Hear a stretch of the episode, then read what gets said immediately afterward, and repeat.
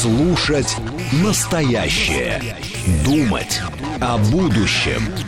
Знать прошлое. Самые актуальные и важные события в городе, стране и мире в информационной программе «Отбой». Ваше мнение очень важно для нас. Пожалуйста, оставайтесь на линии. Отбой.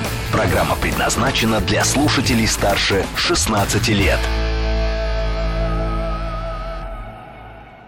18.09 в Москве. Сегодня вторник, 27 июня. Это программа «Отбой» на радиостанции «Говорит Москва». Рад всех приветствовать. А, что называется, в нашей новой реальности. Вот только мы с вами в пятницу поговорили, да, только я вот вам рассказал, как я вижу ситуацию, да, и вот оно и случилось. И каждый раз так получается, да, что на выходных там и по понедельникам происходит масса чего интересного. И мы с вами встречаемся, когда уже все закончилось, можем только либо предвосхитить это, да, как было, ну, собственно, в пятницу, а, либо вот уже обсудить по итогам, как сегодня. Ну, думаю, что тема, да, тема на не день молодежи мы сегодня с вами обсуждаем. Не алые паруса, не что-то там еще произошедшее, а, конечно, собственно, э, те непростые дни нашего Отечества, которые случились в выходные. А, Виталий Филипп спрашивает, Александр, вы против 7500? Это вы в продолжении Юрия 7, 7 миллионов а, Слуцкого обсуждаете? А, напишите, да, нет, а, Евгений Фили, я не понимаю. А, собственно, куда мне Евгений пишет? Собственно, у нас есть несколько способов взаимодействия. Но у нас есть, конечно же, с вами видеотрансляция, она есть на Ютубе. Кстати, там уже 101 тысяча подписчиков. Она есть в Телеграме, в канале радио «Говорит МСК», и она есть ВКонтакте, и что-то сегодня Светланы нету ВКонтакте, я смотрю. Но, возможно, подтянется позже.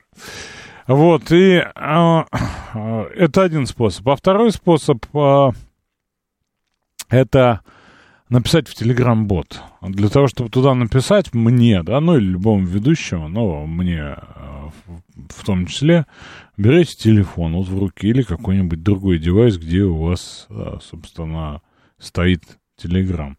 Заходите в него, вот там вот в чатах, да, во вкладке чата есть поиск по чату. И там пишите, переведя аппарат на латинский алфавит. Говорит МСК бот. В одно слово вот это несложное заклинание. Красненькая аватарка с маленькой буквы говорит МСК бот. А, там, собственно, логотип, да, букву М. Ну вот, можете туда писать, это я увижу. Это я увижу. Вот, и мы тогда с вами сможем шутить, смеяться, как вот пытаются делать это наши постоянные слушатели. Умка спрашивает, тута, тута, тута. А, так, что написал Евгений Филеев? Дядя Вася пишет, а я думал, мы кайфанем, отдохнем от этой темы. Надоела эта тема. Алые паруса прошли без сучка и без задорники. Наш трудовик Александр Дмитриевич доволен, пишет Григорий СПБ.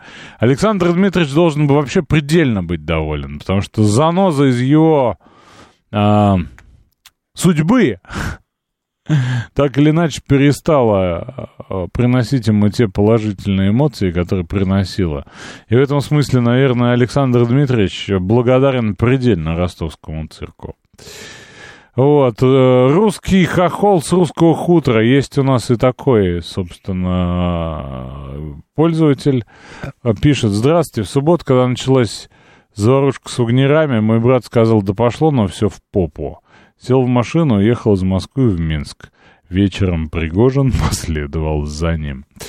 А также у нас есть смс, э, возможность получать смс-сообщения у вас, отправлять, а у меня получать, чтобы, соответственно, я мог прочитать ваши смс-сообщения, направляйте их по номеру плюс семь девятьсот двадцать пять четыре восьмерка и девяносто четыре восемь. Сто сорок четвертый пишет прямо туда сейчас. А, Полтора миллиона достаточно, чиновникам ремни придется затянуть, а содержание за их счет. Ну, мне представляется идея популистская, понятно, чего хочет Слуцкий, и, в общем, его мало беспокоит армия, как мне кажется, но, но беспокоит собственная популярность. Алексей 7184 спрашивает, как вы думаете, субботняя история закончена или продолжение следует? Конечно, продолжение следует. Мы еще живы. Все акторы живы. Ситуация, собственно, еще имеет массу вариантов для продолжения. Вот. Э, Пузатый Жожень продолжает искрометным юмором, да, сыпать, и вот какие-то я не могу зачитывать э, сообщения, а какие-то могу. Беларусь, это, говорит, у нас как игра в игре, как стена, прошу прощения, в игре престолов. Э, собственно, за, там закончается закон, можно творить все, что уходишь, и вместо э, казни, да, э, уходишь на стену, охранять от белых ходаков. А белые ходаки тогда, получается, это ВСУшники, что ли? Или кто там? Поляки, поляки и прочие натовцы. А, так, собственно, если, Глеб пишет, если трудовик и физрук не пьют, то это не школа, а гимназия. Не понял, при чем здесь э, это, но это смешно, правда. Кажется, влюблено начинается дождь, у нас тоже в центре что-то что-то непонятное пока с погодой, пасмурно. Выходной понедельник прошел без толку, пишет мастер. Так устал, пишет текст кириллицей, что не могу ничего писать. Не могу ничего писать. Вот. Ну, масса, масса предположений, где кого наказать. Э, мемы все эти про а, картофельный спас, про голубь мира, который чирик-чирик и так далее. Белый ходок — это самоходный Джо, пишут. Да нет, честно говоря, мне кажется, что нет. А, по погоде будем говорить, что там по погоде? Потому что сообщают нам, что с четверга погода будет ухудшаться, выпадут осадки, будет температура от 17 до 23, а воскресенье снова хорошее. Воскресенье снова хорошее. А, Татьяна Позднякова то же самое говорит, что в четверг дождливая погода, интенсивность осадков будет более сильной. В пятницу, опять же, до 24, а в субботу а, уже снова, снова пойдет вверх. А, Дмитрий Анатольевич, есть у меня для вас от 24-го, не знаю, насколько уж это актуально, но 24 это что прям, ну, прям в разгар. Нельс Михаил шутит, что Иосиф Пригожин поменял фамилию на Сталин. Нет, не слышал. Самое смешное было, что э, про это. А газель все-таки моя, да? Газель, газель на самом деле моя. Вот. Э, Володин предложил наказать уикендовских убежанцев, пишет нам Владимир. Честно говоря, я думаю, что количество преувеличено, да. Я вот не знаю, сколько там взлетело бортов, как об этом пишут, да, но вот э, э, те министерства, о которых мне известно, да, и те там в правительстве чины, которые, э, собственно, ну, должны заниматься, да, они все были на местах, шли совещания, да, и в этом смысле все работало. Я уж не знаю, кого там ловят за хвосты, кто на какую ладогу убежал. Да, но это такой популярный спорт сейчас. Вот помните, раньше был такой спорт, типа, а где ты был 19.08.91, да? То сейчас вот где ты был 24 и 25.06, да? А, 23 -го. Это, конечно, интересно. Ну, Володин, безусловно, на эту тему не может не упражняться, потому что это популярно. Валерия, первая леди страны, да. А Иосиф Пригожин поменял фамилию на фамилию жены на всякий случай. А у нее нет никакой, она просто Валерия. Вот. А как радовались уехавшие в, в пору мобилизации? Год лишений на чужбине. Увидели смысл в субботних потрясениях всей своей затеи — и как же они хотели жести, ждали ее больше, чем мирного решения. Это нам написал заокеанский хозяин. Парадоксально, да, что вот эти люди с прекрасными лицами все это дело поддерживали. Господин Ходорковский, я не знаю его статус, нежелательная персона, иноагент, экстремист, наверное, все вместе, прям предлагал присоединяться и давать горючку. А где эти балбесы, что купили за полмиллиона авиабилеты? Им удалось вернуть. По полмиллиона не слышал, слышал по средствам массовой информации про 190 куда-то там на Ереван или на Дубай. По полмиллиона не слышал, но думаю, нет. Думаю, нормально. Они инвестировали в нашу э, авиапромышленность. Молодцы. А, говорят, что авиабилеты за 200-300 успели купить не более 10 человек. Ну, тоже сумма, тоже сумма. А, вот, ну, смотрите, да, всех а, нас беспокоит вот эта тема с деньгами чужими. С деньгами, что они же сами себя наказали, покупая билеты по 200 тысяч. Вот. С Пригожиным и Шойгу все ясно, пишет нам Саша с голую дупою. Так подписывается человек. Но где Залужный? Где Залужный? А, Александр, ответьте, пожалуйста, а почему нам не сообщили, что суббота, 24 июня, был рабочий день? 832 спрашивает. Я, честно говоря, не знаю, у кого он был рабочий. Но у меня был рабочий в силу специфики моей деятельности, да? Вот, а у всех остальных был просто нервный. Я, честно говоря, планировал на выходных а, поучаствовать в мероприятиях, связанных с Днем молодежи, поучаствовал в неких других мероприятиях. Вот. Э, так получилось. А в Петербург, Ленинградскую область не было смысла уезжать вообще, сообщает нам Григорий СПБ. Потому что, во-первых, ход лес запрещен, во-вторых, алкоголь не продавали. Ну, Зато алые паруса. Зато алые паруса. Вот, а что еще пишут? 24 февраля, 24 июня. А Мышел говорит, а я в четверг предупреждал. Вагнер не просто так заявлять начал. Мы это в пятницу тоже обсудили достаточно детально. Вот. А, почему Дмитрий Анатольевич не был на Совбезе? Не знаю, честно говоря. Возможно, занят. Снег не обещают, снег не обещают, снег не обещают. А, не переживайте, главное не работа, главное участие. Главное не победа, а участие. Ладно, что же написал Дмитрий Анатольевич Медведев 24 июня? Ну, собственно, сейчас это выглядит как уже такая банальность, но это было неплохо к, что называется, к моменту. В моменте, да, это там было наполнено другим содержанием. А, сейчас самое главное для победы над внешним и внутренним врагом с алчущим разорвать нашу родину для спасения нашего государства, сплотиться вокруг президента, верховного главнокомандующего вооруженными силами страны. Раскол и предательство — путь к величайшей трагедии, вселенской катастрофе. Мы ее не допустим. Враг будет разбит, победа будет за нами. Врагом, видимо, Дмитрий Анатольевич имел, полагал, э, ворота цирка и трассу М4, да, которая была разбита, и ворота тоже пострадали, но я иронизирую, конечно, в моменте, да, это было важно. В моменте это было важно. И э, я вот проснулся, да, собственно, в продолжении пятничных историй, когда стало понятно, что это вж неспроста. Я не могу, извините, пузатый Жожин шутит, иной раз вот эти шутки, они за гранью находятся. И я думаю, что адресату этих шуток было бы обидно, а, но это, это смешно, поэтому я уж прочитаю, да простит нас Дмитрий Анатольевич. А у Дмитрия Анатольевича 24 июня был объявлен план крепость, повышенная крепость. Узнал о бунте на шашлыках 386-й. Так труханул, что подумал э, в лесу на шашлыках в последний раз.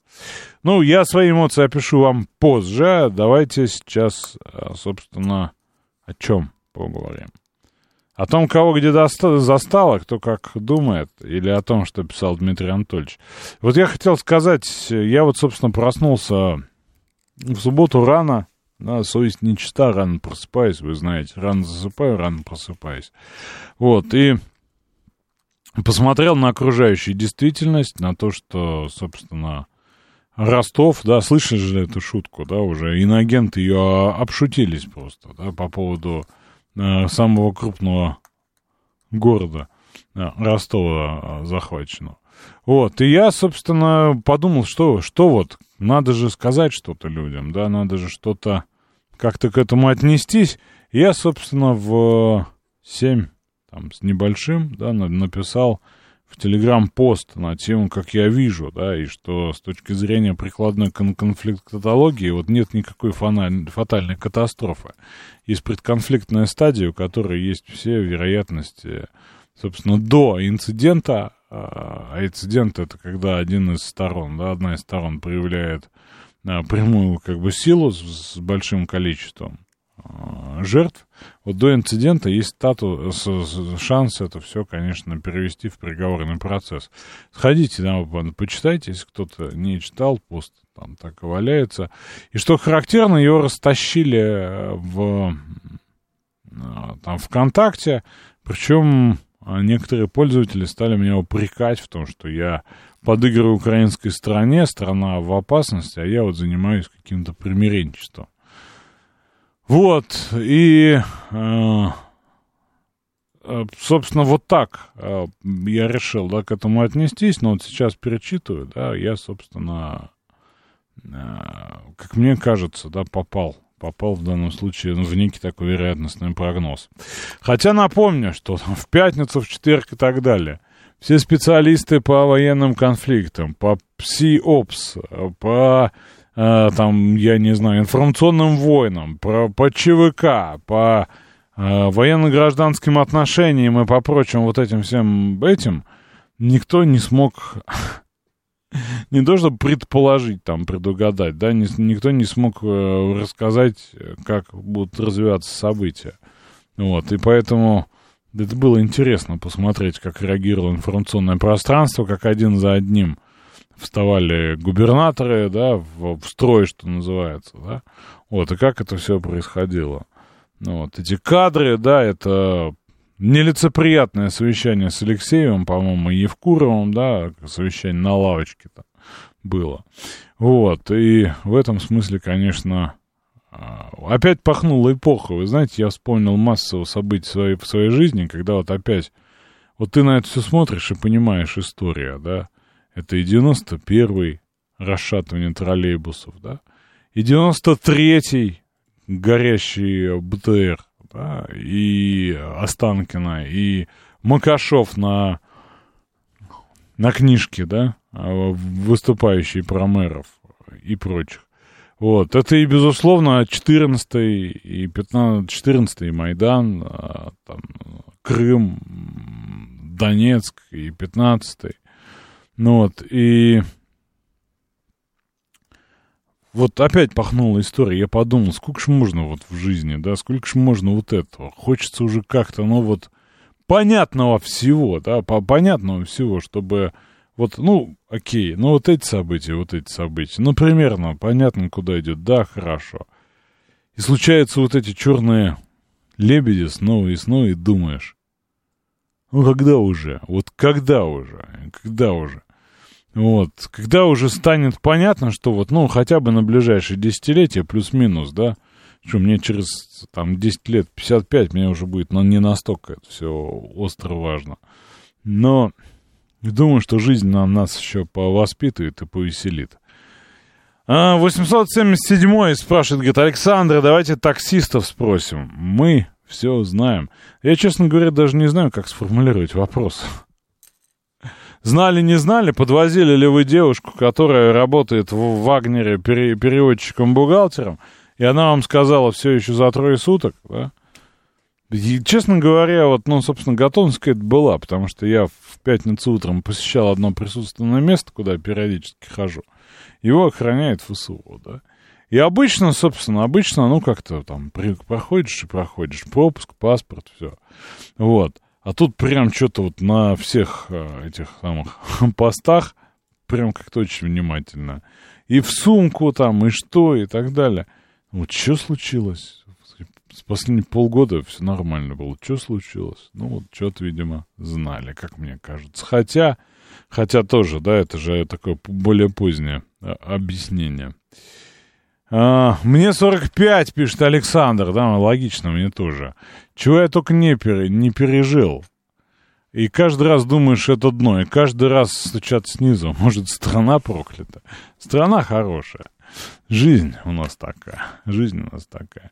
У меня всю ночь на 24 было, пишет Глеб Сурал, 18 августа 91 У нас в Екатеринбурге, в Ельцин-центре, есть ресторан 1991. Как раз недавно там был. А где вы были в 94 году, когда Борю Березовского взорвали в Мерседесе? Я, честно говоря, вот, ну, в те дни, для меня события 93 октября, да, значительно более как-то в памяти остались, чем вся жизнь и судьба Бориса Абрамовича Березовского. Я помню, мне про него рассказывали старшие товарищи, которые с ним работали в институте э, физики, да, где он, собственно, тоже работал. Это напротив ИКИ, там, на Калужской, не помню, как институт называется, ну, такой большой физический.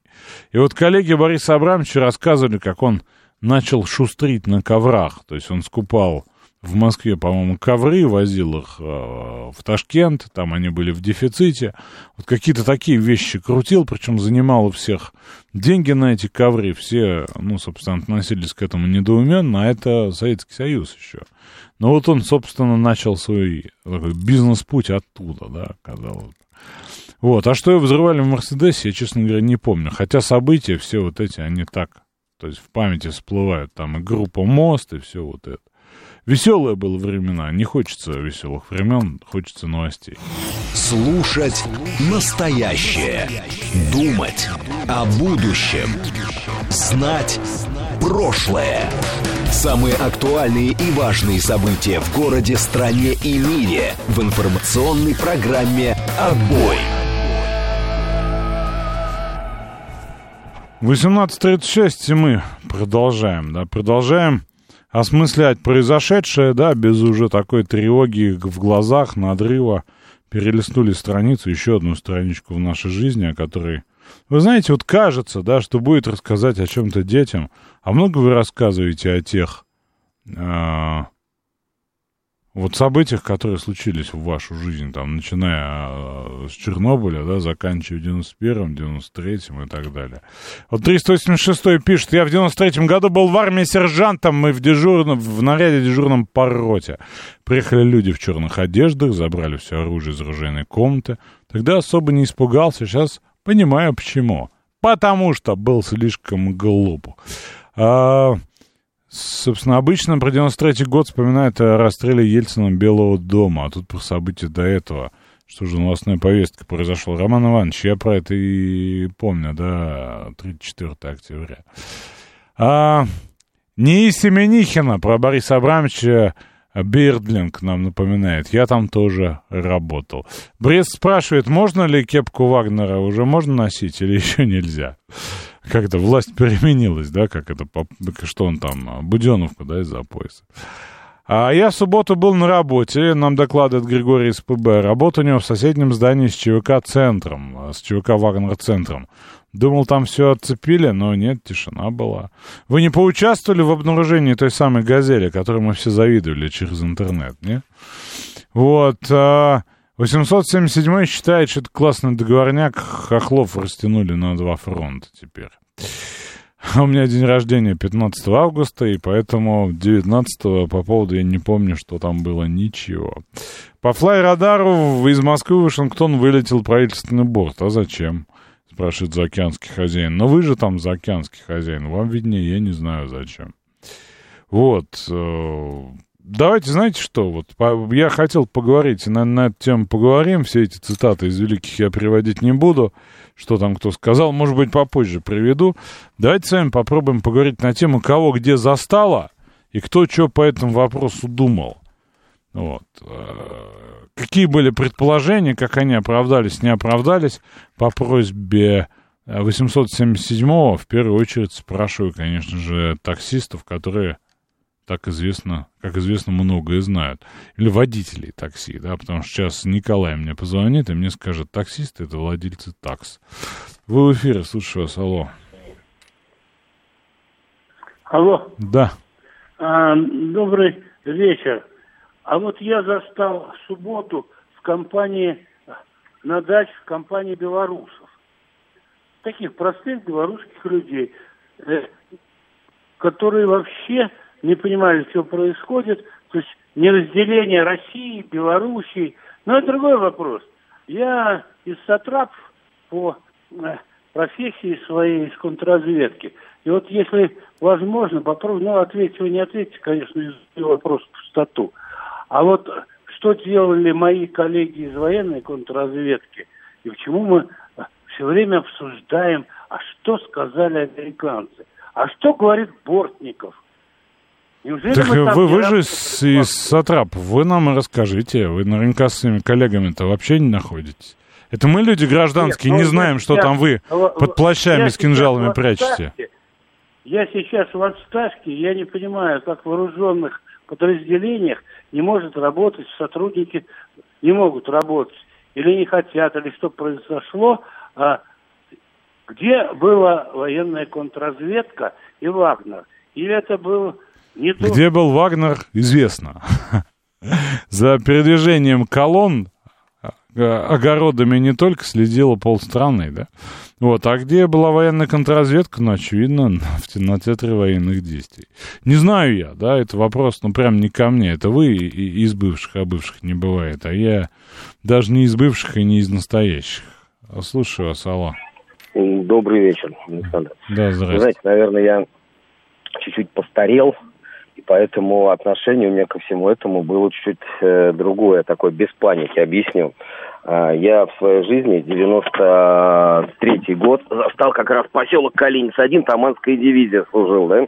Я помню в ночь, когда подняли, вот танки завелись, вот все, пошли мы туда, да. Я вам что хочу сказать, вот в этот раз, когда я открываю новости, и тут мне звонит служивец и говорит, ты видал, что творится? Я говорю, давай ко мне. И вот мы, вот я сейчас, вот сейчас вот прям говорю, как есть. Мы сели у меня в беседке, включили телевизор, ну, соответственно, там телеграм-каналы, там, то есть все, соответственно, звонки все, кто в теме. Я, и начали просто потихонечку употреблять, и чем все это закончится. Я ящик потому, водки что, всех обратно. Ну, я, я, реально, приехало еще четыре сослуживца, я говорю, вам это что-то напоминает? Они говорят, ну да. Так мы же выжили. Я говорю, да, мы выжили. И вы знаете, у меня было такое какое-то внутри чувство, что да все нормально будет. Вот я, я вам серьезно говорю, то есть я сейчас, э, вот, по-моему, вот наше поколение, вот мне за 50, да, вот, ну, не сломать, э, вот, ну, никак вот этими, ну, скажем так. То есть, как, когда, если вдруг случайно взорвется на горизонте вот это самое, мы мангал повернем в ту сторону, чтобы мясо ну, пожарилось? Да, вот, вы знаете, вот мне кажется, у меня сейчас уже вот так вот, э, и не только у меня, и у моих служителей такие, ну, будь что будет, потому что уже как-то в хорошем мы мире живем. Я застал, сколько этих революций получается, ну, по попыток, скажем так, да, ну, одну Ельцин все-таки совершил, чтобы он там стекловать кувыркался на самом деле. Но, скажем так, я, меня на даче а, в общем, все, все, все, все было хорошо, было. Все было хорошо. Честно, было. да.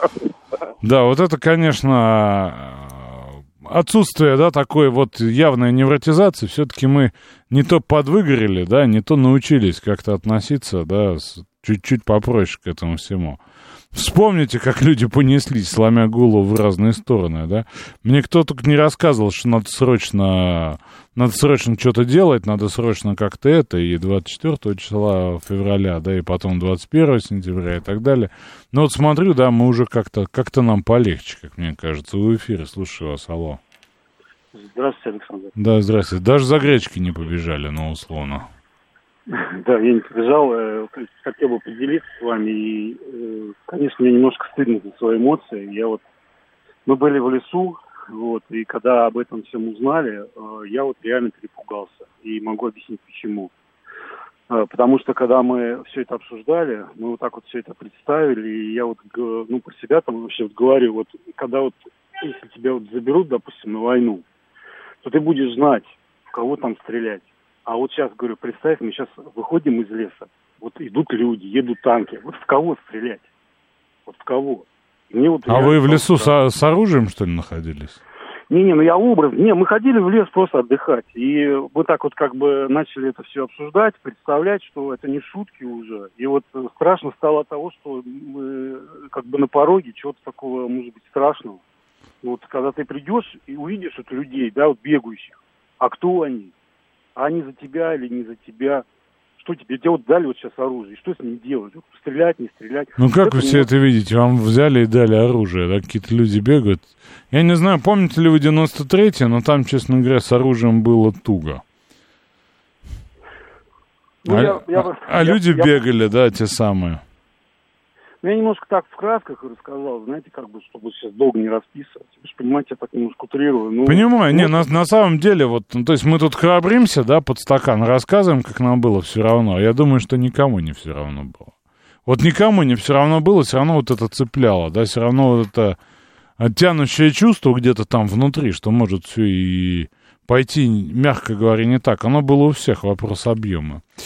Добрый вечер всем, пишет 064. Друзья собирались в воскресенье в 4 утра выезжать в Абхазию. В итоге за те же деньги купили билеты в Египет. Вот такой крутой поворот. Ну и, конечно, все были напуганы. А когда во второй половине дня стали приходить юморные смс стало понятно, что все будет хорошо к вечеру. Юлия пишет. Я оказался на другом берегу Оки, и в Москву уехать вариантов не было от слова совсем, пишет Михаил. Это, кстати, из, э, ну, вот, мо- моментов, связанных с пониманием, да. То есть, Аку, честно говоря, с этой стороны не обойти никак. А, Тревожно было, пишет ее. Джордж пишет. На рыбалке был, никаких иллюзий не питал. Настраивался на то, что колонну вагнерцев раздавят на подступах к Москве. Хохлы воспользуются ситуацией и прорвутся, и СВО начнут сливать. Собрался вечером чистить ружье. Батька приятно удивил. Вечером пил водку за его здоровье и радовался за ребят, которые сбежали верной смерти. А бывшая жена запаниковала, собрала детей и увезла к теще Иванова от греха подальше. Первый вопрос, который звучал в голове 24 июня у Юстаса. Что же будет с Родиной и с нами? А, нужно опередить, не мангал повернуть в сторону Баха, а ждать направления ветра в сторону, откуда может произойти Бах. И самим бахнуть, когда изменится направление ветра в сторону Варшавы. Опыт уже есть. Никто так и не объяснил, что это было, не опроверг. Значит, все, что говорил на видео Пригожин, правда. И Шойгу должен быть снят с должности, пишет нам белорус. А это вы у своего батьки спросите. Он там несколько часов излагает свою к- картофельную правду, да, я отношусь просто к картинке про картофельный спас. Вы, это же вопрос к нему задавайте, кто чего там вам опроверг. Мне кажется, президент, ну, наш президент, не ваш президент, все достаточно внятно рассказал. World Citizen говорит, задает э, тему, да, а теперь же понятно, кто дрона на Москву запускал. Люблю конспирологию. В эту пятницу я выпал из новостей, почитал только утром в субботу, дождался обращения Верховного, меня полностью удовле- удовлетворил его ответ на ситуацию. Тревожно, но когда пошли сообщения о верности от губернаторов и так далее, понял, что этот бунт не поддерживает общество, и успокоился. А мы пошли в баню в субботу днем. Да, До внешней студенческой кампании 45 плюс возраст, скептик пишет. Устали пугаться, уже остров не цепляет. Я и говорю, как-то мы вот прожились в это все. Алло, слушаю вас. Здравствуйте, Анатолий беспокоит. Да, Анатолий? Я об этом об этом событии узнал из Америки. Мне оттуда пришла смс, и все вот такое, такое. Я им все брехня. А потом утром уточнил. Но мне становится всегда интересно. Просто интересно, что называется, сюжет. Неожиданно, резко все закручивается, и мне становится интересно, поэтому страха я почему-то не испытываю никогда в таких ситуациях. Я думал, как это все раскрутить, уж не додумался. Я стал проводить аналогии исторические, там Наполеон, когда там свой остров покинул, к нему там перебросились наши все вот эти вот перевороты царские. И больше всего было похоже, что будет как в 91-м, 93-м. Их как бы простят, этих вагнеровцев вместе. Ну, так примерно и получилось. Вот. Спасибо, спасибо за вашу историю. Давайте с вами, слушаю вас. Алло. Да, добрый вечер, Александр. Это Сергей. Да, прекрасный Сергей. вопрос. Прекрасный вопрос вы задали. Вот смотрите, я, я был около метро Котельники, ну там по своим делам приезжал, сидел в машине, ну вот нажал на кнопку смартфона где-то э, в 11, там, я не знаю, 20, что ли. У меня, так, у меня приложение такое, там все радиостанции мира. думаю, и там обычно, знаете, вот это, по-моему, Георгий Манев рассказывает там передачу там про змеи вот этих африканских, каких-то пауков, жуков там, да, хочу там. А там я слышал Фомина и Бабаян младший рассказывают, думаю, ну, начали рассказывать. Я понял, понял, что это самое, что вот эти вагнеровцы уже да, ну, взяли город Ростов, там денацифицировали. Как это? Город... Ленинградское чудовище высадилось в Ростове, да? Ну да, взяли, денацифицировали миллионный город Ростов, да, и теперь двигаются в сторону Москвы, и денацифицировали там заместителя министра обороны этого Алексеева, и теперь двигаются в сторону Москвы, хотят соответственно, денацифицировать Москву и самого министра обороны, да. И мне стало интересно, вот мне вот этот момент вот стал вот интересен в динамике. А вот действительно, если уже самого заместителя министра обороны денацифицировали там, вот когда Пригожин поймает Шойгу, он его там денацифицирует здесь, вот в Министерстве обороны или нет? Мне вот этот стал момент интересен. Вот произойдет ли он наконец или нет? Понятно. То есть вы развлекались.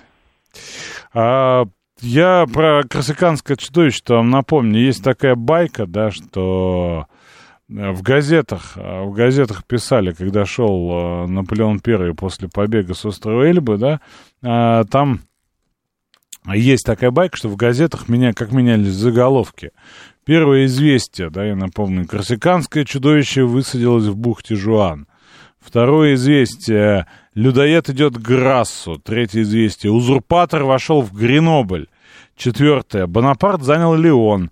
Пятое. Наполеон приближается к Фонтенбло. Шестое. Его императорское величество ожидается сегодня в своем верном Париже. Да? Вот. Но это не подтверждается. А... Ситуация застал меня на рыбалке, пишет Мышел. Поймал двух щут. Пригожин 800 и Пригожин 1200. А, отмечает действия силовиков, а о каких не говорят. Видимо, как раз тех, о каких вы говорите, в плащах, возможно, с кинжалами. На АГС с брустером из мешков э, с песком против танков это заявка на успех однозначно. А кто ответит за смерть пилотов и сбитый вертолет? Ну, я думаю, что ответят, судя по заявлениям, честно говоря. Потому что президент сегодня выражал, да, восхищение их мужеством, что они остановили а, фактически гражданскую войну. Интересно, Антон спрашивает, какие последствия для губернатора Ростова-на-Дону и командиров воинских частей в регионах вокруг Ростова-на-Дону и до Воронежа? Ведь они проявили лояльность Пригожину. Я бы так не говорил, честно говоря. Мне кажется, пытались избежать, собственно, инцидента того самого. Николай, слушаю вас. Алло. Нет, не слушаю. Что-то отвалились вы. А, да, Гурген, слушаю вас. Алло. А, добрый вечер, Александр. Вы знаете, 3 октября 1993 года мне исполнилось 28 лет. Потом были гости. Потом гости куда-то уехали. Я не понял, я обзванивал всех, телефоны не отвечали.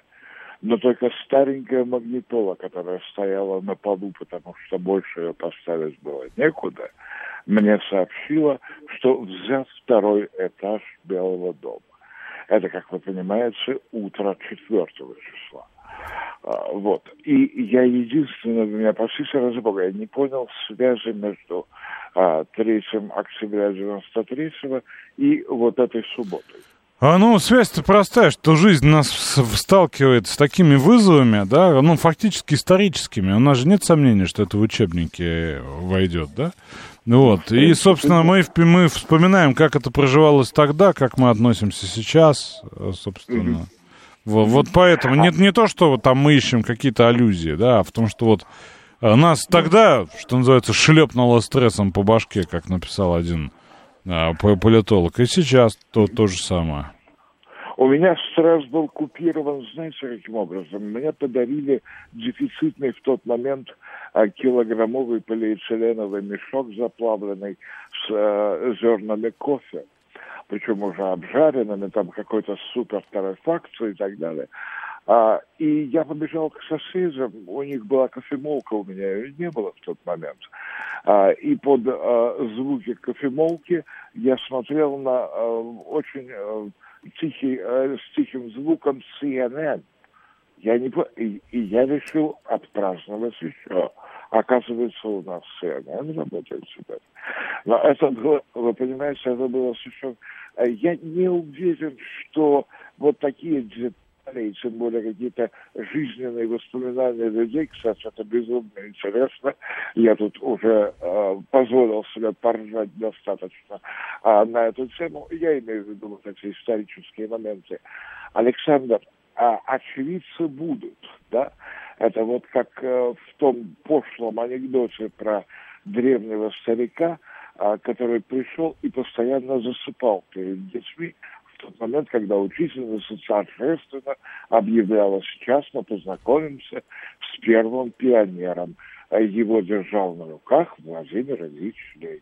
Вы понимаете, вот, вот какие-то такие анекдоты в пушкинского времени восприятия слова анекдот, да, но, а в принципе, Александр, вы знаете, я глубоко убежден, вы можете быть со мной не согласны, но уроки истории учат лишь одному – что они ничему не учат.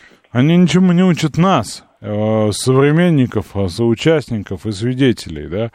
Но считается, что потомки могут делать выводы. И, как мне кажется, да, иногда делают. Иногда нет, конечно. Просто Алла пишет, э, я сидя на девятом этаже в доме без лифта, их второй месяц ремонтируют, чувствую себя в полном потоке и в покое и недосягаемости, как на обитаемом острове. А, Пузатый Жожа, нет анекдот, я тоже знаю. Вот. А у меня день рождения был 24 июня. Поднимали тост за то, чтобы мятеж не прошел и смути не бывать, пишет Андрей. Волею судеб в 90-х учился на вечернем несколько лет э, подряд и ежедневно возвращался домой в 12 часу. Все мне было по барабану, не боялся никого и ничего. Когда обстреливали Белый дом, банально торопился на лекцию. А вот сейчас оно, это самое жим-жим. В 93-м году на гастролях в Мексике смотрели за происходящим по телеку в прямой трансляции. Вы в эфире, слушаю вас, алло. Добрый вечер, Александр. Да, здрасте. А, спасибо за эфир субботу выезжал из Москвы где-то часов, наверное, 9. Важно, в каком направлении? А, в сторону Мытищ. А, выехал спокойно, но уже заезжал по Ярославке, уже было перекрытие, уже было сужение, так сказать, две полосы, уже было куча милиции, полиции, там, кого угодно. А так, э, что хочу сказать? Ну, не знаю, мое личное мнение, что я как-то не верится, что это был попытка мятежа, потому что люди подготовленные у Пригожина, и они именно по свержению и захвату городов очень собаку съели, и было бы немножко по-другому, сценарий бы был развит, я так думаю. А что это был, на ваш взгляд, тогда, если вы так Мне считаете? кажется, это было именно показать, про что, ну, реально, я не знаю, за что там Путин благодарил военных и силовиков, где там какие они где остановили, я не знаю. Я этого лично не видел. Да, жалко пилотов, очень сильно жалко, что погибли летчики, а так на земле-то кто их остановил? Люди, ну, вопрос, наоборот. они кому чего показали? Их теперь фактически не существует. Проблему, потом Рублевку. У меня одной Рублевке товарищ работает на С-классе в такси. Он говорит, а Рублевку там кишел и пипец. Там люди спрашивают, сколько будет стоить там до Грузии доехать. Ну, на машинах, типа, билетов, если не будет. То есть, ну, реально же ломанулись, и как бы показать все вот эти проблемы наши, проявить их, я не знаю. Потому что если бы, повторюсь, у них цель была мятежа, ну, это немножко не так бы делалось. Нашелся бы, я думаю, полковник с твердой рукой. То есть они, короче, да, решили взбодрить, как сказал Пригожин, он сказал, да, взбодрили, да? Взбодрить Рублевку Показать... и ради этого, да, и все Показ... Я думаю, ну, я не, не думаю, но сейчас так, как сказать, э, не все мы знаем это точно. И то, что не делается так переворот, это факт. И человеку, которого, извините, говорят, когда деньги им, да у него и так денег полно. Что ему еще надо? Да это бред. Там именно командиры его на штурмовые, его, как бы сказать, нагрели, что и пошел, да, человек на эмоциях, я не знаю, что там именно было. Но опять же, почему контрразведка реально не работала, я не понимаю. Если такое есть формирование, а это же под ГРУ они работают, почему не было там внедренных, так сказать, агентов? Это же, получается, у нас вообще, что ли, уже не работают прописные истины, которые должны быть. Ну, я не я, знаю. Я не знаю, о каких прописных истинах речь, честно, честно говоря, да, но мне кажется, что сейчас домыслы можно какие угодно, соответственно, обсуждать, да. Гипнотизировали, отравили, ввели там в управляемый психоз, все что угодно.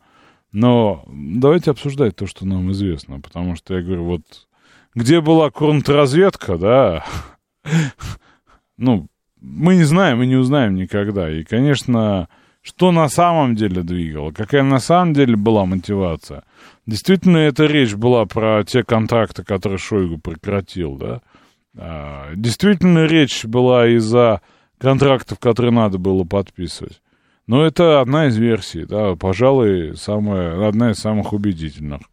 А как на самом деле, я думаю, что, может быть, э, кто-нибудь напишет воспоминания лет через 15, да, ну, а может и позже. Вот, поэтому у нас есть версия общепринятая, у нас есть высказывание э, президента, у нас есть, вон, там, Лукашенко там, наговорил, я не знаю, да, я не знаю, тоже на повесть временных лет.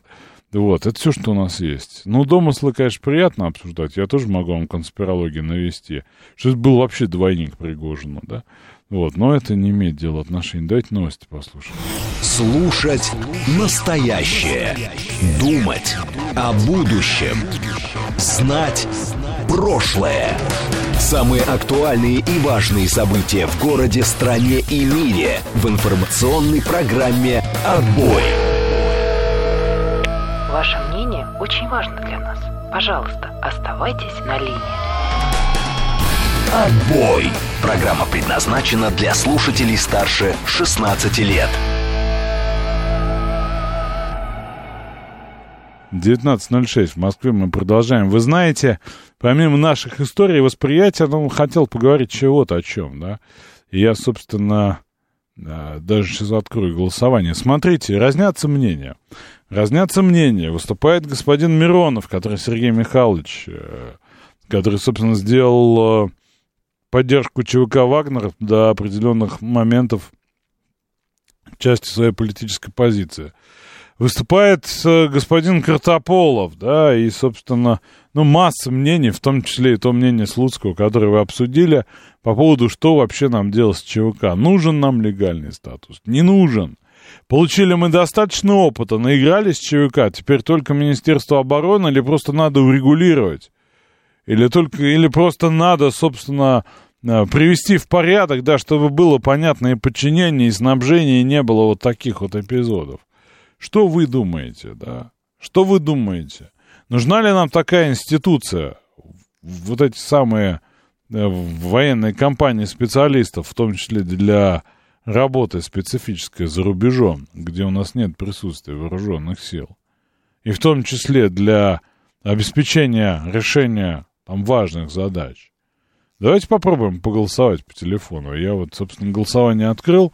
Три варианта, как обычно, да, значит, да, нужно навести порядок и написать закон правильный, который все регулирует. 495 134 21 35. Повторю еще раз. 134 21 35. Просто наберите этот номер, если вы за урегулированием правовой темы с ЧВК путем принятия специального закона, без вот этой э, всей истории с наемничеством, с той самой статьей, с этими всеми. Вот просто нужен нормальный, правильный закон, все правила, как, кто, чему, кого и в какой ситуации подчиняется. Откуда финансируется как? 134, 21, 35. Первый вариант ответа. Второй вариант ответа. Хватит, хапнули мы этой вольницы казачьей или не казачьей, наемничей, какой угодно, разбойничей. Хватит. Прекратить раз и навсегда. Росгвардия, Минобороны, что там еще, СВР, ГРУ. Хватит и этого. 134, 21, 36. Не нужно никакого регулирования. Взять все и отменить, оставить только то, что есть. Вон, увеличивайте армию вводите, я не знаю, там, новые какие-нибудь рода войск на эту тему, штурмовые, например, бригады. 134, 21, 36, это вариант э, ответа, а, собственно, 8495, код города. И а, третий вариант ответа, мне решительно, решительно все равно, как это будет, будут ли это там добровольцы, будет ли это называться ЧВК, будет ли это хоть вон бригада Испаньола, которая из футбольных фанатов. Мне все равно. Пусть государство решает как-нибудь этот вопрос. 134, 21, 37. Три варианта ответа. Итак, еще раз напомню. Первый. Необходим закон. Нужно ситуацию урегулировать, ЧВК сохранить, но понять точно как. Второй вариант ответа. Нафиг ваши ЧВК, хватит. Субботние и воскресные события продемонстрировали, что это такое. Атаманщина. Атаманщина в плохом смысле этого слова. 134, 21, 36. Не нужно регулирование, нужно только Министерство обороны и все остальное прочее. Ну и третий вариант ответа. Да мне все равно, или я не знаю. Я не знаю, у меня нет отношения по этому вопросу. Неважно, как это называется, неважно, как это существует. Ну вот, сейчас как это существует, и ладно. 134, 21, 37, вот такие там сводные варианты ответа. А прошу голосовать, будем это обсуждать. Ну и, собственно, да, от нашей реакции давайте теперь к мнению. Что с нам, нам с этим делать и делать ли вообще что-то? А вы в эфире, слушаю вас, алло, говорите уже. Да, да. Вы знаете, вот вообще вариант частной военной компании возможен только за границей, как бы для работы за границей. Ведь если мы представим, ну вспомним вообще, какие есть здесь, ни, ни, ни одна военная компания не действует внутри государства. Потому что у нее не ясен статус внутри государства. Ну, честно говоря, там... не совсем так, поскольку даже для подавления э, беспорядков в Штатах привлекали и Блэквотеров и так далее, да, во время а, Black Lives Matter вот этих всех историй. Вот это уже более темная история, не знаю. Я, мне казалось всегда, что национальная гвардия у них, а Blackwater это где-то там. Ну, были эпизоды. Были. Может быть. Нет, ну вот есть там аналог, там иностранный легион, такая же частная военная компания, почти там с государственным участием, не, не суть. Суть в том, что вы... Э, легион Этранже, да, вы имеете в виду, французский? А, ну да, который также он набирается там наемников вообще там нелегалов, можно сказать, там, с любыми, с любой, с любой, с любым сложным списком не имеет значения. В общем, смысл какой? Люди находятся, если внутри нашего государства, с неясным статусом э, и с оружием в руках. То есть даже совершая какие-то уголовные преступления, кто их будет задерживать? Каким образом? Ну, а у То нас, есть... условно говоря, охранник может же быть с оружием в руках? Мы же его не подозреваем во всем плохом. Нет, а вот смотрите, его задерживает полиция. Здесь он вроде бы даже не военнослужащий. Его же по трибунал-то нельзя отдать. Его надо по уголовной статье, ну вот, извините меня, но вот убийство берега, которое не расследуется никак, хотя известно, кто его совершил. Мангушева-то? Да, ну вот, как бы... Я, честно говоря, не знаю, кто его совершил.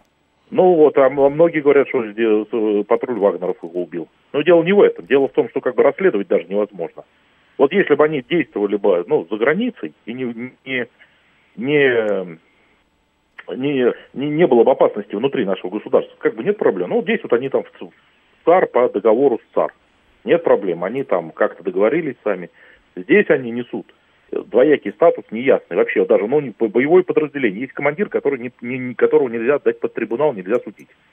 Вот эти истории с, с отжатием танков и других частей. Это вот что надо было с ними делать? Военной полиции они вроде тоже, не, наверное, не подчиняются.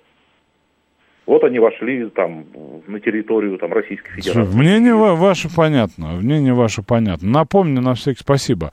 Напомню, что у нас идет опрос. А, мы определяем нужно ли нам, как стране, не нам с вами, мы-то, конечно, не имеем никакого мнения по этому вопросу, нужно ли нам ЧВК в каких-нибудь изводах. И вариант первый, нужно, но только надо все это отрегулировать, нужно принять наконец закон, который обсуждается, мы его обсуждали пару лет назад, да, вот, 134, 21, 35 нужно, но надо урегулировать. Второй вариант ответа, они все показали.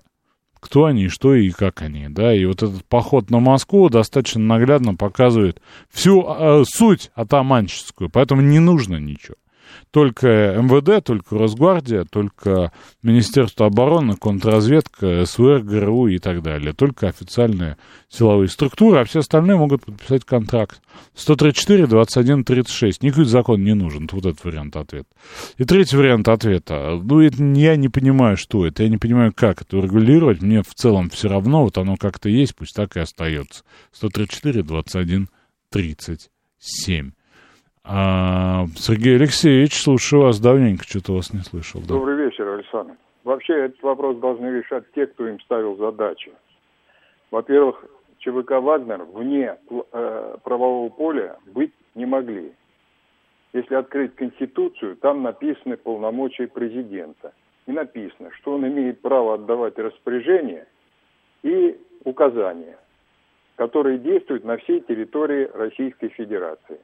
Он даже министр обороны внутри вооруженных сил может организовать любую структуру, которая нужна в пределах штатной численности. И для этого даже решение президента не требуется. А эта ЧВК была наверняка организована по решению высшего военно-политического руководства. Естественно, решение было закрытое. Поэтому не, он не мог находить, на основании чего тогда его обеспечили? Вооружением, имуществом, кто ему ставил задачи, кто его прикрывал, почему указанию, в смысле авиация прикрывала, артиллерия и так далее. Почему возбудили, если он вне закона, против него уголовное дело? Возбудили, возбудили, но его сейчас там отменят. А потом, если разобраться, так сказать, на хозяйственном уровне, если так по чесноку сказать, а что вообще-то произошло? А произошло, что некто по фамилии Пригожин поставил на уши, извините, все военно-политическое руководство страны, стал причиной двух обращений президента к российскому народу. Кстати, там, есть конспирология, что обращений было больше, просто нам не показали. Ну, может быть. Не, ну было два, что официальный там. Потом Нет, там он, он во втором время... сказал, что еще раз сегодня я к вам обращаюсь. Сказали, ну же к нам не обращался сегодня, да? Ну, это я так. Ну да. Потом на какое-то время эта повестка стала главной э, международной повестки. И причина-то какая? Ну, президент назвал же их дважды, и в первом обращении, и в втором. Непомерные вот эти вот амбиции и неадекватное поведение. Но в том числе Есть... он упоминал о личной обиде, честно говоря. Стоило бы только на этом месте, был бы там полковник или подполковник или еще кто-то, адекватный человек, дисциплинированный, преданный своей родине – и не, который не руководствуется эмоциями, и вообще бы этого не было бы. Ну кто это все затеял-то, на ком все смыкается-то? Он же не обращался к Пригожину, там между строк фамилии-то ясно что. Пригожин, он изменил присяги, он нарушил все, он подвел всех, президента, страну. Ну, так не, не давал никакой присягу-то в этом, скорее всего. А кто мы знаем, что он давал, не давал? Это правда, мы не знаем, откуда у него три, три звезды вы, героя, мы тоже не знаем. Это Александр, правда. вы представьте, что 450 человек, несмотря на то, что будет закрытое заседание, будут там расписывать, кто чего делать должен в Африке и в Сирии и какие кто задачи должен ставить. Да такого не бывает. Если вы найдете прикинуть, что такое вот э, это самое учреждение Бортникова, то по нему есть положение. Его что, утверждала его Госдума в закрытом виде. Да там одни общие фразы. Несмотря на то, что это наверняка документ с двумя нулями. Там общие фразы. А здесь нужно конкретно. Сергей Алексеевич, итогом нашего голосования, точнее не итогом, а ходом, вы ну, за то, чтобы я, регулировать, я, например, за то, чтобы отменить или оставить как есть? Я из-за того, что, например, нам придется действовать в других странах, тем более после завершения специальной военной операции все не закончится. Мы не уйдем от этого. Я, э, нужен ли закон, это определит тот, кто положено изменить. Но такие вещи делаются без закона, делаются решением высшего руководства, чтобы это все было скрытно как было по ЧВК. Пусть э, кто будет решать задачи там в Африке, в Сирии, еще где-то в какой-то стране, там, Приднестровье, Молдове, Молдавии. В Сербии, в Вашингтоне. В Сербии, да, вот именно. Кто? Что, эти, армия, эти самые, как, как их звали-то, я уже забыл, э, Петров и Баширов. Да. Спасибо, Сергей Алексеевич. Продолжаем с вами. А, да, Владимир. Да, Владимир, слушаю вас. Здравствуйте. Ага. Я уже забыл, что хотел сказать. Даже, даже... Расскажите мне про красных партизан, которые выполняли статус ЧВК во время гражданской войны. Да вы знаете, вот этот конфликт, ведь он не вчера начался, собственно говоря, как бы, собственно говоря, сколько уже продолжается, то есть, как бы, нужно причину это было, как бы, собственно говоря, устранить, прислушаться. Какая Ленина надо было не упускать из пломбирного вагона, да? Когда он Нет, с ну, немецким ну, золотом приехал страну ломать. И тогда все бы хорошо было, правильно? Вот специалистам, как говорится, вот сколько выступали по этому поводу? И Квачков, и Шендаков, так сказать, полковники, так сказать. Надо было как-то прислушаться, выводы сделать какие-то. Обезглавить, допустим, политическое руководство убрать. А перекрыть Лишить руководство кого? Большевиков? И не пускать Ленина в пломбированном вагоне? Мы про это сейчас с вами? Да нет, тут, тут э, Зеленского, так сказать, его компанией, там, Рады и прочее. То есть, когда он еще в- выступал на подмостках, да? Ну, в том смысле, что как бы военные-то они как бы больше исполнители, собственно говоря, убрали политическую, как в свое время, так сказать, и в Чечне этого, э, так сказать, ну, помните этого, как его уж, Джахар Дудаев его звали. да, да, да, да. И, соответственно, как бы, как бы погасился конфликт, в том числе из-за этого. Я считаю, что они вот договорились там, так сказать, с премьером Израиля, там, как он там, Бреннан, что ли, так сказать, чтобы не трогать Зеленского, так сказать. Я считаю, что зря, собственно говоря. Ну, и То есть так сказать, вы считаете, не в Пригожине, не в ЧВК вовсе, да? Проблема в Зеленском. Да я считаю, что нужно было действительно вот человек, э, некомпетентный человек так возглавлять наше Министерство обороны, то есть поставить тут, допустим, Клочкову, я считаю, что все давно бы прекратили бы. Это который с арбалетом на Чубайса по- покушался? Напомните мне, пожалуйста. Ну, он же, как говорится, специалист. С Ржавым, да? ГРУ, А если он полковник ГРУ, как же его тогда взяли тепленького во время его мятежа-то?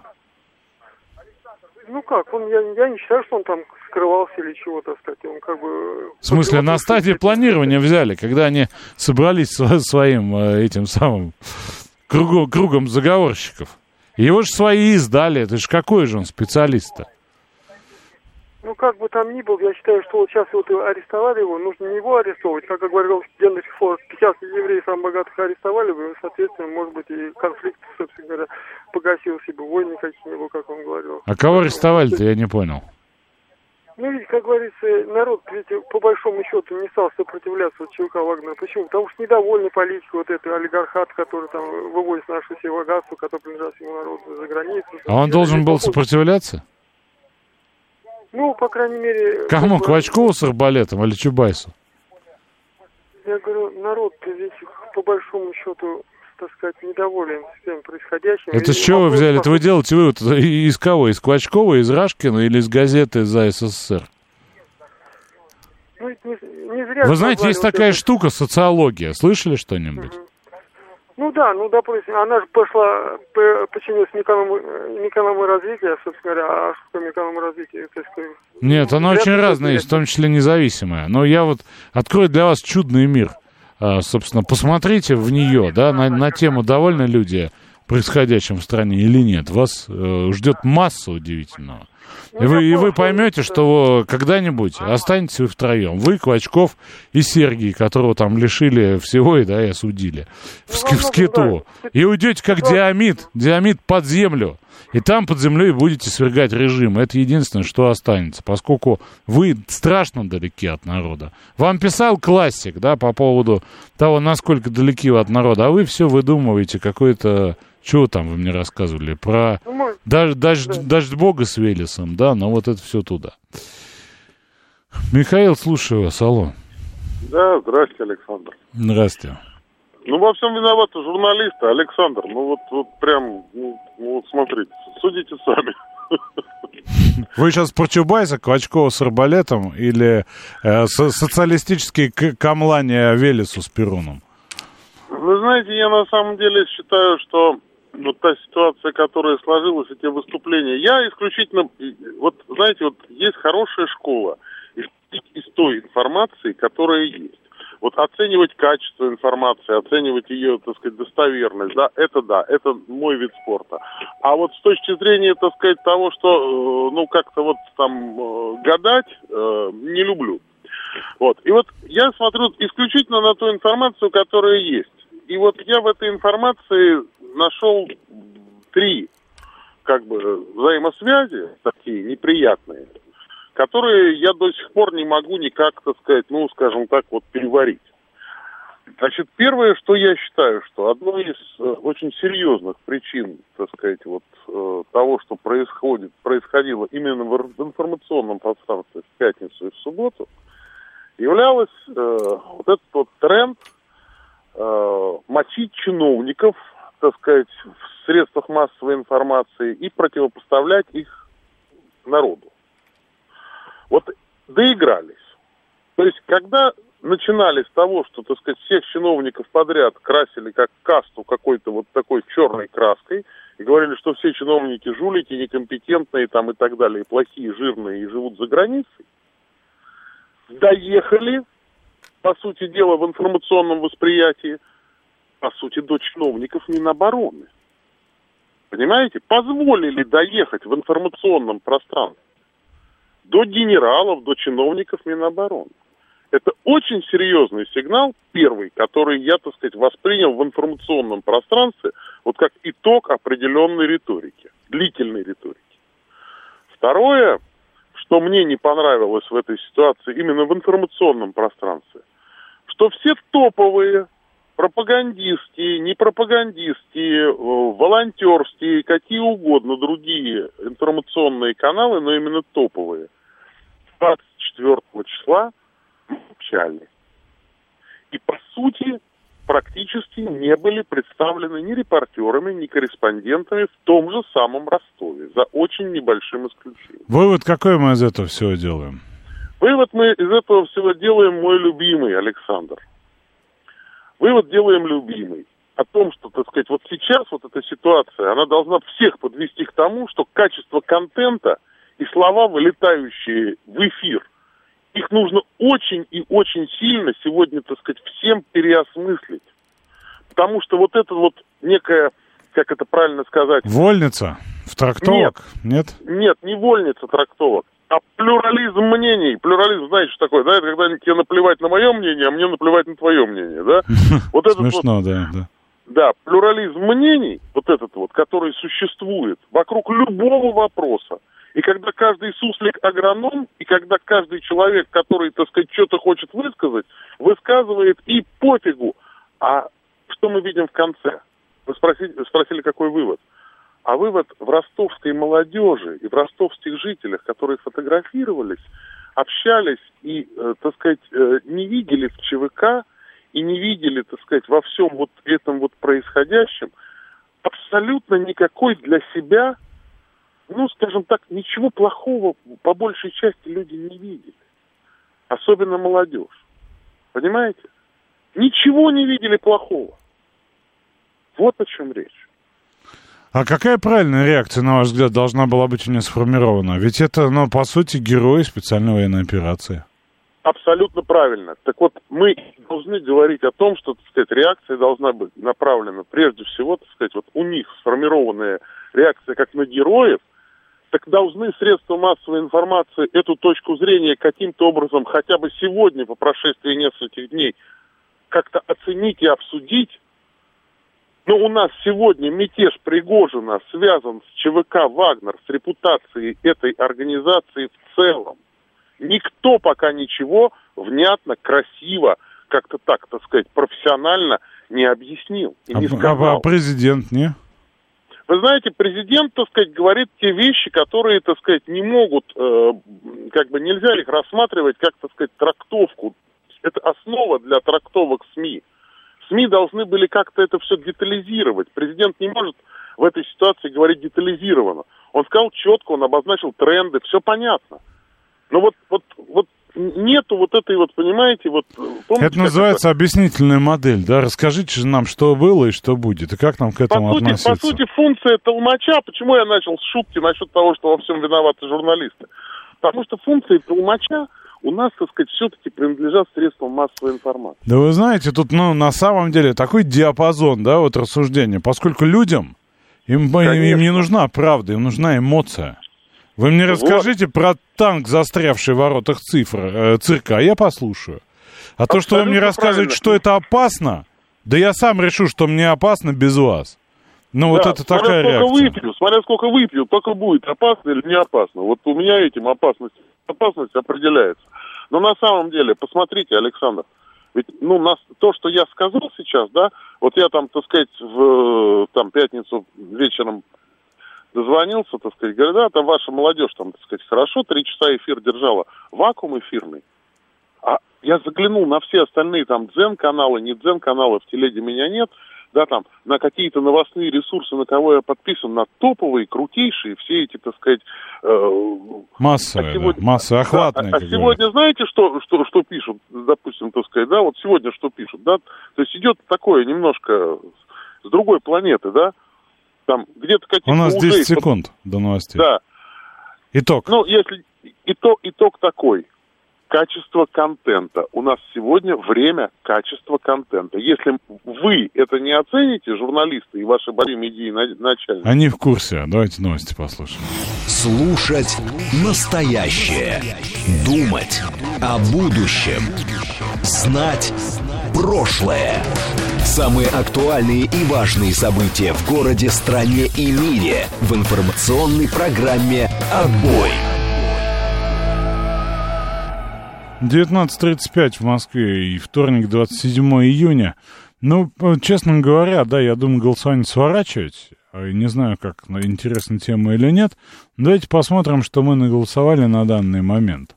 На данный момент 65% проголосовавших по телефону считают, что надо ситуацию урегулировать, да, закон принять, который все пропишет э, обстоятельно, и будет все понятно с ЧВК, где они применяются, когда, э, какая у них э, подчиненность и, прочее.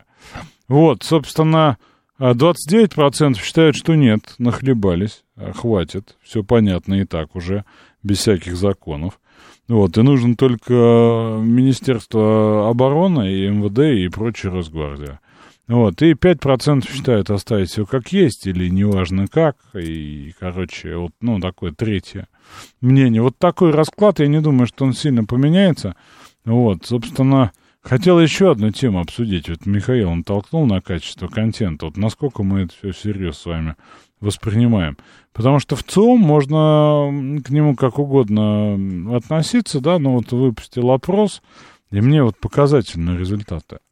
Результат следующий, да, собственно, наше с вами мнение по поводу мирового правительства. И, конечно, показатели оптимистичные, э, достаточно оптимистичные, вот, но тем не менее, они все равно пугающие. Хотя в 2018 году в предковидные года 67% наших с вами сограждан считали, что существует некая тайная организация, которая влияет на мировые процессы. Вот, э, собственно, ныне 49%, почти половина. Почти половина, но все равно, представляете, половина наших с вами граждан считает, что есть мировое закулисье, некая группа Ротшильдов, Рокфеллеров, которые тайно правят миром, а нам, как выражался классик, забивают баки. Вот, значит, примерно такая же... А, в 2014 году цифра была меньше. 45%. Э, вот сейчас 49, в 2018 был пик почти под 70. Собственно, в это верят люди 35 лет и старше. А, собственно, самый большой показатель в диапазоне 45-59, 58% вот больше всего в это верят проживающие в Северо-Западном, Уральском и Южном федеральном округе. А, мнение а, москвичей и петербуржцев примерно пополам а, разделились. 45 верят, 47 не верят. Собственно, о чем, о чем, собственно, эта вера, да, про, про что она? Собственно, а мировое правительство состоит из олигархов и миллиардеров, 25% так считают. А Ротшильды и Рокфеллеры там состоят. А, собственно, по большей части состоят, состоит мировое правительство из американцев и правительства США. Это второй по популярности ответ. А, третий — Великобритания Евросоюз. Пятый — страны Запада в целом. То есть в любом случае из э, англосаксонского мира представители состоят. Вот мне пишет Андрей, самое смешное, что ты так не считаешь. Мне отрадно, что вы ко мне обращаетесь на «ты», и мне приятно, что это вас задевает. Вот, э, собственно, э, в том, что в мировое правительство входят мировые лидеры без привязки к стране, убеждены еще 7%. Какие же цели? Какие же цели мирового правительства? Господство и контроль на мир, над миром 23%. А, антироссийская направленность. Тайная правящая элита нацелена завоевать, развалить Россию, уничтожить русский народ. 19% так считает. А, популярен и золотой миллиард. Каждый седьмой опрошенный полагает, что цель мирового правительства — сокращение численности населения планеты. Да? И, собственно, в 2014 год это было 2%, в 2018 год 6%, сейчас считает так 15%, видимо, после ковида. Собственно, популярный ответ еще обогащение членов мирового правительства, управление населением, контроль за всеми ресурсами, контроль за экономикой, ослабление стран и захват территорий. А, мир на земле, стабилизация ситуации, справедливость практически не упоминались. А, в общем, каждый второй россиянин, который верит, ну, то есть каждый четвертый, получается, который верит в существование мирового правительства, полагает, что Россия должна с этим бороться. А, это так было всегда, всегда эта позиция доминирующая. Вот, собственно, обратное мнение есть тоже. Таких 29%. Они считают, что мы с вами должны сотрудничать с мировым правительством. 29%. У меня вопрос. Вот мы пытаемся рационально рассуждать о причинах там мятежа, да, о предпосылках его, о последствиях, о мировой политике. Половина из нас, 49%, верят, что все управляется мировым правительством. РК и Миша и еще кто-то добавляют, что рептилоидов забыли. А Миша Николаев добавляет, что они в существовании СССР сейчас верят до сих пор. Но не половина же. Но не половина же. А, собственно, у меня к вам вопрос. Как вы считаете, люди шутят над агентством с опросами? Или на самом деле считают, что есть группа Бельведерский клуб или как там, да, который действительно правит миром. Леонид, расскажите нам. Алло. Добрый день, Леонид, Москва. Ну, ну, знаете, я не знаю, шутят они или нет, но я точно знаю что, вот что, что все такие мысли, ну, о том, что миром правят какие-то там клубы, э, любители миллиардов и так далее. Как говорится, знаете, я убежден, что миром правит не тайная ложа, а явная лажа.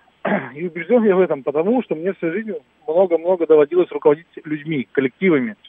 И вот я убежден, что каждый, кто руководил коллективом хотя бы из 10 человек, знает, что никакое управление в масштабах планеты невозможно. Просто потому, что эти люди никогда не смогут, ну, для начала даже собраться все вместе кучкой, чтобы что-нибудь обсудить. Ну, потому что у каждого свой, какие-то свои дела есть, да, параллельно. А во-вторых, даже если они что-то обсудят и примут какие-то решения, я уверен, что вот, ну, может быть, следующий уровень под ними, то есть там их какие-то приближенные, вот они еще как-то что-то более-менее будут делать то, что запланировали вот эти вот мегалюди, а вот еще один уровень ниже, то есть это второй уровень от них, они уже будут делать что-то свое, как они это все поняли. Поэтому чисто технически я убежден, что это просто невозможно. Вот такое вот то есть вы, вы не... А как, как, как же живут большие корпорации, которые там много и этажи иерархии имеют в виду, и имеют внутри? А, вы знаете, мне вот доводилось до того, как я стал заниматься бизнесом, работать в больших корпорациях. И там и... то же самое, никакой закулисы тайны корпоративной. Ну, она настолько примитивная, что, а как они живут, понимаю, за кулисы я имею в виду, а как они живут, да живут они очень просто. Э, как, как динозавры, знаете, когда вот большие динозавры, длинношеи, откуда у нас, собственно, спинной мозг, да, его когда хищники за хвост кусали, пока сигнал доходил до головы, чтобы он хвостом махнул, уже от него кусок плоти отняли и убежали. Поэтому у него появился спинной мозг, чтобы хотя бы на это как-то реагировать. Вот крупные корпорации живут примерно так же. Раз в 5-7 лет принимается некая стратегия, потом кто как понял, пытается ее выполнять. А задача топов и мидл э, просто держаться за свое место в силу своих возможностей. Просто вот, вот, вот и вся система. То есть, если мировое правительство существует, то оно занято просто сохранением своей структуры, не более того, да? Я думаю, что, вы понимаете, если действительно есть какая-то э, такого масштаба э, история, то я думаю, они даже не то, что сохранением структуры, а они лет 300 будут только вырабатывать структуру ну, разбираться, кто Так они существуют дав давно, поэтому вполне возможно, что они есть. Спасибо за ваше мнение. Павел Васильевич считает, что мировым правительством управляют рептилоиды. Давайте заслушаем специалиста. А, вы в эфире, слушаю вас. Алло.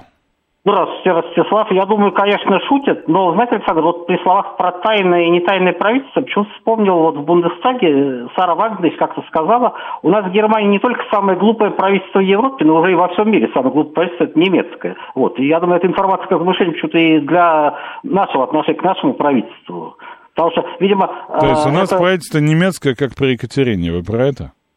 Нет, я не про то, я просто говорю, не глупо ли у нас правительство, когда, смотрите, вот показывает Ростов-на-Дону сегодня, там э, ливнями залило землю, показывают машины по, по, по стекло в воде. И говорят, что нет в Ростове ливневой канализации. А 23 года на что деньги тратим, скажите, пожалуйста. Вот. Э, все, всем раздали безвозвратные кредиты. Вот. Э, вы кого освобождать собираетесь? Э, опять будут освободители жить хуже освобожденных? Вы знаете, что такое шизофазия, да? Ну вот если нет, то почитайте в интернете, это будет не бесполезно для вас. Это когда вот человек смешивает какие-то темы, факты в одну кучу и пытается делать из этого выводы, да, это психиатрический термин. Вот то, что вы иногда излагаете, это даже далеко от э, мирового правительства, но очень близко к шизофазии. А, последите за этим. Я считаю, что мировое правительство находится в России, и это наш Владимир Путин, пишет нам Татьяна. Не знаю, как на сегодняшний день, пишет Смит, но раньше считали, что мировое правительство укомплектовано лицами вполне конкретной национальности, и это вовсе не англосаксы. Это, кстати говоря, англосаксы так считают. Э, что есть сионистское международное правительство, они так его формулируют на англосаксонских языках. Дмитрий, слушаю вас, алло. Да, добрый вечер, Александр, Дмитрий. А, ну, по поводу, быстренько, по поводу предыдущей темы, вот в Совпеде заявили о нецелесообразности о узаконивания а, деятельности ЧВК. Клишес заявил. Ну, вы, наверное, в курсе. Да, Поэтому, да, да. Ну, там много мнений. Третий... Картополов, Клишес, э, э, Миронов и все по- по-разному. Ну, я за третий голосовал, я с Сергеем Алексеевичем полностью согласен, поэтому не знаю, какие там 60% у вас голосуют какие-то. Э, ну, неважно, ладно. Э, по поводу мирового правительства, знаете, я очень люблю роман «Война и мир». Ну как, я первый том прочитал, ну, 20 да, наверное, первых два, а три четвертых уже в кратком прочтении. А, так вот, всем, кто отрицает э, это, так скажем, масонские эти ложи, надо еще раз перечитать. Вот. Ну, а, а, интригу-то снимите. Что он там такого прочитали, что вас, соответственно, натолкнуло на интересные мысли про мировое правительство? Что же там Лев Николаевич Толстой-то, отлученный от церкви, написал? Вы знаете, вы правильно сказали, что он был предан анафеме. Дело в том, что люди прозорливые, они либо от Бога, либо от дьявола. Как бы тут э, третьего не дано. Короче, интригу вы тянете, не расскажете нам, что там Лев Николаевич писал. А, Строгинский пишет, что на МКАДе уверен, что именно рептилоиды пробки формируют. И они даже не стесняются, ее носят яркие оранжевые жилетки. Гурген, как вы объясните, что половина наших с вами сограждан верует в мировое правительство? А дело в том, что, Александр, всегда во все времена и любых, при любых формациях а, было некое желание а, сделать так, чтобы справедливость олицетворяли кто-то избранное, да, значит, некая элита. Вот эта мысль об элите. А, но э, в результате что получалось? Смотрите, в одном случае действительно масонские ложи, да, значит, Бейдельбергский клуб и все вот это э, вытекающее. Интересные рассказы о британской аристократии, которые учились в таких-то вузах, и, или там виски из черепа Йорика или кого-то еще, да, Значит, вот собрать э, некое, э, значит, того барина, который не просто всех рассудит, да, а который отразит э, всехошнее, простите, э, мне такую морфологию интереса, да, интереса всех и вся. Значит, такого не получится никогда. Была Лига наций, да, значит, была Генеральная ассамблея ООН, теми самыми чаем-мастурбаторами, о, простите, кофеананами, да, как Кофеанами, да, да. А, и прочими бутрусами, бутрусами Гали. А, сама по себе а, организация была великолепная, она была создана, а, например, с точки зрения моих единоверцев, очень многих, для того, чтобы сделать великую вещь.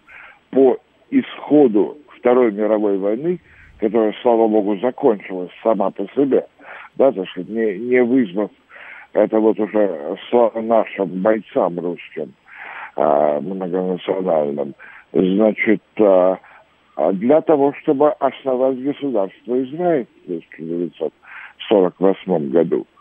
Вот. А более она не сделала ничего, при том, что даже ее резолюции, ее многочисленные решения... Гурген, возвращаемся в наши дни. Существует мировое правительство или нет? А, Александр, я скажу несколько невеселую вещь. В наше время существуют люди, которые никому не нужны, и те люди, кому никто не нужен. Понимаете, а, я опять позволю себе сказать о русской аристократии, в частности, и это описано, например, у Чехова в «Вишневом саду», да, а, когда, ну, у него не с той силой, но во многих источниках куда как более ярко, когда аристократ, вот, например, а, тот самый Николай Васильевич Гоголь, да, с мертвыми душами, когда аристократам оставалось не оставалось ни с кем пообщаться. Они в нашей великой стране были а, на многие километры друг от друга, да, и даже возница у них был с бородой, вот так, это уже война и мир, конечно. А, им было не с кем пообщаться, кроме как со своей челядью. Так они доживали век. Вы понимаете, Александр, мы э, э, вот этот эпистолярный... Я понял, что мы доживаем век, Гурген, но так и не понял, существует правительство или нет. И мне кажется, вместе со слушателями, что вы нашу веру сейчас, в ее существование укрепили, напустив вот эту вот туману. Какие-то бородатые возницы, графья, мертвые души. Э, попробовал я поймать звонок Владимира, и он слетел, к сожалению. Владимир, перезвоните, вы же настоящий специалист. У нас как раз есть несколько минут об этом поговорить. Но, увы, не звонит Владимир, не звонит. Вы в эфире, слушаю вас, алло. Да, здравствуйте. Вы знаете, конечно, людям свойственно, особенно в более старшем возрасте, находить какие-то там тайные заговоры, властители и прочее, прочее, думать, что все спланировано или кто-то все решит. Это вроде бы как бы такой вопрос упрощения или, может быть, самоуговорения, но, тем не менее, есть же какие-то крупные банки, которые владеют большими деньгами. И причем, ну там наверное, даже не банки, там инвестиционные компании, три штуки. Да, да, да, да, есть же, там ФРС есть. А у этих инвестиционных компаний есть же собственники. Вот, и правильно сказал Гурген, что есть э, люди, которые никому не нужны которые даже мировому правительству не нужны, ими не нужно управлять в принципе. Но вот деньги этих людей, мирового правительства, нужны многим. И вот здесь вот надо подумать, действуют ли они по плану, а, по... И в чем этот план состоит, да? Да, да, для каких целей, то есть явно контроль, вот, например, контроль финансовой мировой системы, это явный как бы план. Мы его не я, я понял вас. Владимир, у вас минута. Да, Александр, вот, как говорится, в свое время была вот ради газеты «Слово», я очень часто слушал вот это, так сказать, Джона Кольмана, вот это э, разведчик британского, который написал книгу там «Комитет 300», собственно говоря. Поэтому отрицать, собственно, то, что существует действительно вот э, план вот эти Рокфеллеров, Ротшильдов, черная аристократия европейская, так сказать, которая фактически... Черная в смысле кожи? Ну, в смысле того, что, э, так сказать, еще, ну, ну, как бы стародавние, что называется, как, ну, конечно... Древние. Сейчас, да, древние. Они с хвостами, скажите, Владимир. Ой, да вы знаете, они, наверное, хотят вот привезть к власти, так сказать, вот этот, который с хвостами, с рогами, я так полагаю. Коммунистов, то есть? Ну, не знаю, насколько они... Коммунисты же безбожники, правильно? Ну, я бы не сказал. В плане, как богоборцы церковь взрывали, не? Ну, они тоже как бы хотели царство Божье на земле построить, по большому счету. Поэтому его разрушали, поэтому веру разрушали. Ладно, то есть вы уверены, что правительство есть, но мы в вас не сомневались, честно говоря, вы обладаете колоссальной доказательной базой. Друзья мои, меня жутко смущает, что 49% населения у нас в это верят. Ну, об этом ну, сложно, сложно, зная это, верить людям. Хотя, честно говоря, кто-то напоминал, что мы всей страной у телевизоров э, лечились, и ничем, ничем нам это не мешало. Желаю всем хорошего вечера. Без мирового правительства завтра продолжим.